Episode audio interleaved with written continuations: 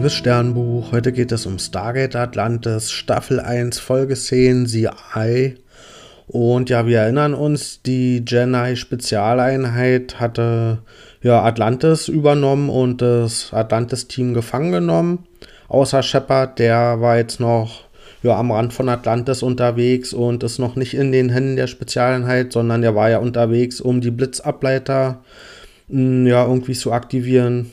Und ja, weil eben ein Sturm, ein großer Sturm ansteht und der droht eben auf Atlantis irgendwann aufzutreffen und deswegen ist eben Shepard unterwegs und versucht diese Blitzableiter noch irgendwie hm, zu aktivieren, damit wir dann den Schild aufladen können. Und ja, Kolja, das ist dieser Khan der Jedi, der Anführer der Spezialeinheit, der will nun Rhea und Rodney töten. Und ja, tatsächlich ist es aber in dem Fall nicht Rhea, sondern Rodney, der es schafft, ihn zu überreden, hm, dass die noch irgendwie wichtig sind, für, um irgendwie diese Atlantis-Stadt irgendwie ja, am Laufen zu halten und vor allen Dingen, um dann den Schutzschild wieder zu starten. Und deswegen tötet er die dann doch nicht.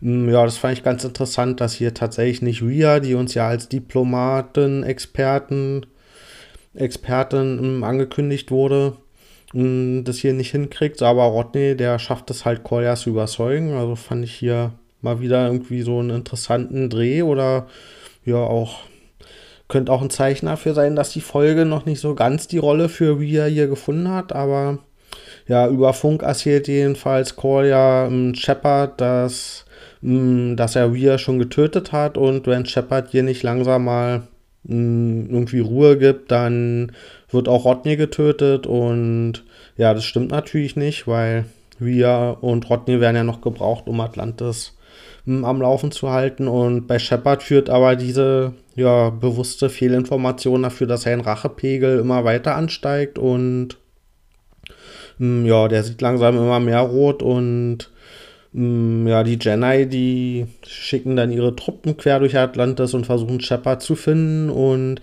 die sind allerdings für so eine Spezialeinheit ziemlich unfähig und kriegen nicht so viel auf die Reihe. Und ja, Shepard, der schafft es dann ziemlich leicht, irgendwie ziemlich viele von denen nacheinander platt zu machen. Und ja, dadurch, dass eben sein Rachepegel schon auf 180 ist, hat er auch kein Problem damit, die platt zu machen. Und ja, zusätzlich kommt noch ein Jumper als Verstärkung an. Da war ja noch ein Jumper unterwegs mit unter anderem Ford und Taylor, um ja die hm, ArtosianerInnen vom Festland zu evakuieren und die haben so ein Loch im Sturm gefunden, wo irgendwie sich ein bisschen der Sturm lichtet und dadurch konnten sie jetzt zu Atlantis zurückfliegen und ja, das heißt, die Atlantis-Seite hat sogar noch ein bisschen Verstärkung gekriegt.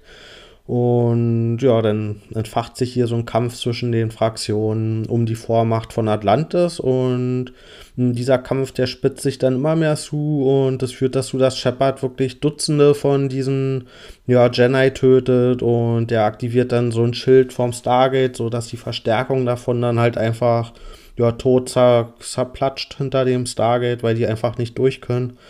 Und ja, der scheint hier ziemlich kaltherzig vorzugehen und als er sich dann mit Ford zusammentut, hm, da verbietet er sogar Ford eine Betäubungswaffe zu nehmen, sondern sagt die mir, die werden direkt alle getötet, obwohl sie sogar von der Bewaffnung her die Möglichkeit gehabt hätten, die einfach nur zu betäuben.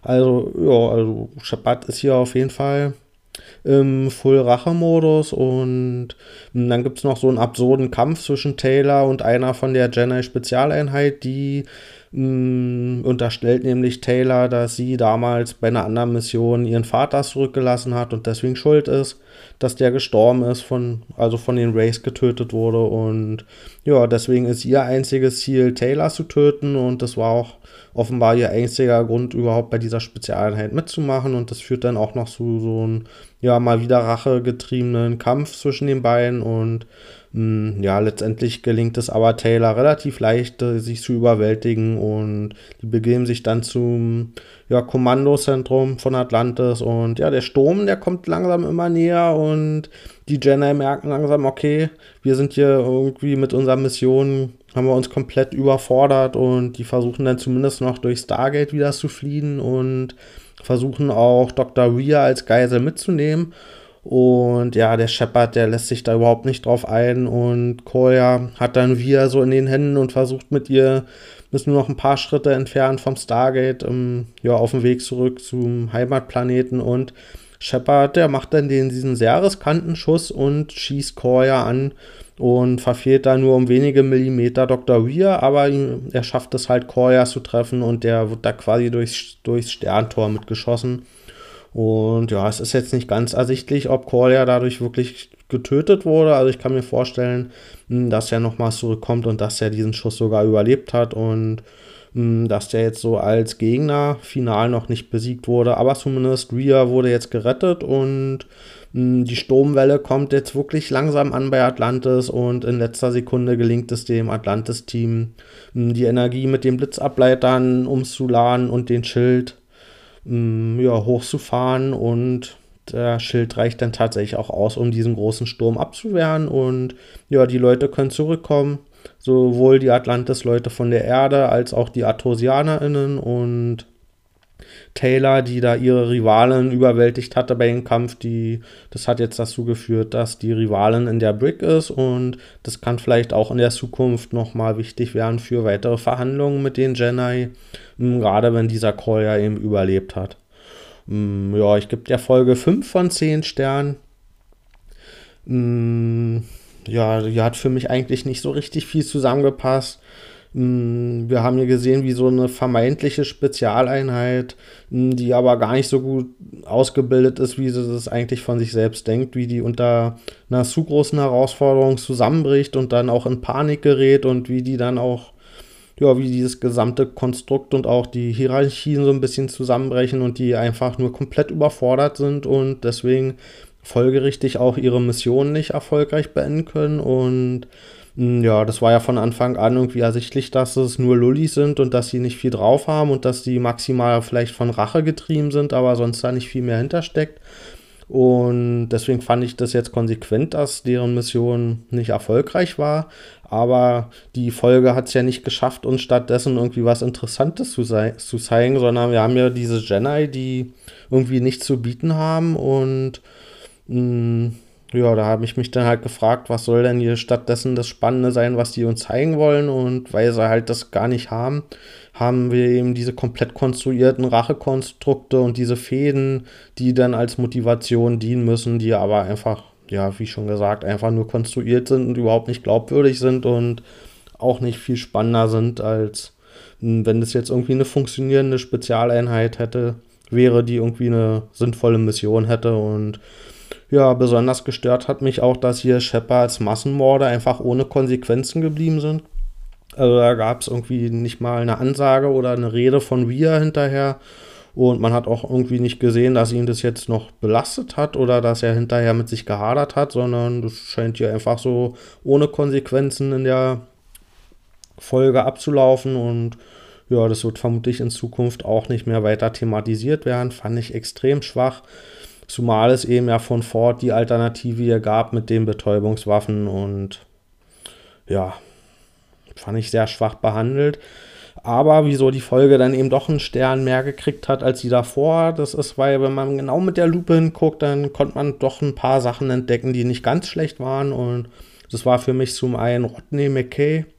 Und das ist ein bisschen wie bei O'Neill damals gewesen hm, wenn der eben auf eine Figur trifft, die noch größeres Arschloch ist als er, dann ist seine Art halt ganz cool und so ist es hier auch bei Rodney. Und ja, gegen Kolja sind halt seine Sprüche.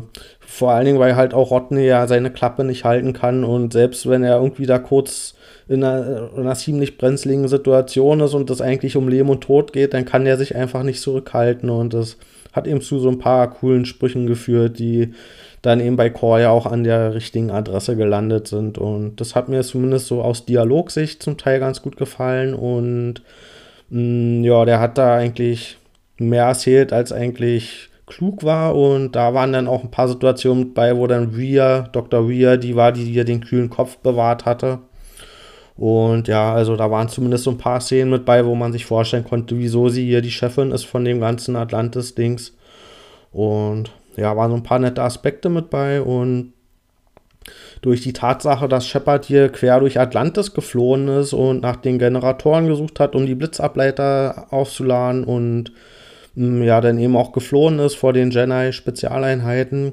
Das hat dazu geführt, dass wir tatsächlich Atlantis jetzt mal so ein bisschen gesehen haben und ja, da konnte ich jetzt mal auf so ein paar Design-Details achten und auf die Räume und so weiter und die finde ich aber nach wie vor relativ unbeeindruckend. Das sind halt so ein paar unmotiviert angeordnete geometrische Formen, die da an den Wänden sind. Und manchmal gibt es auch ein paar leuchtende Panels und Säulen. Die sehen auch ganz cool aus, aber mh, ja, so richtig was anfangen kann ich damit nicht. Und das erzählt mir auch irgendwie nichts über die Kultur, die dahinter steckt, von den ja, Antiken, die das alles irgendwann mal gebaut haben, sondern das wirkt für mich ja, relativ wahllos zusammengewürfelt, diese Designelemente.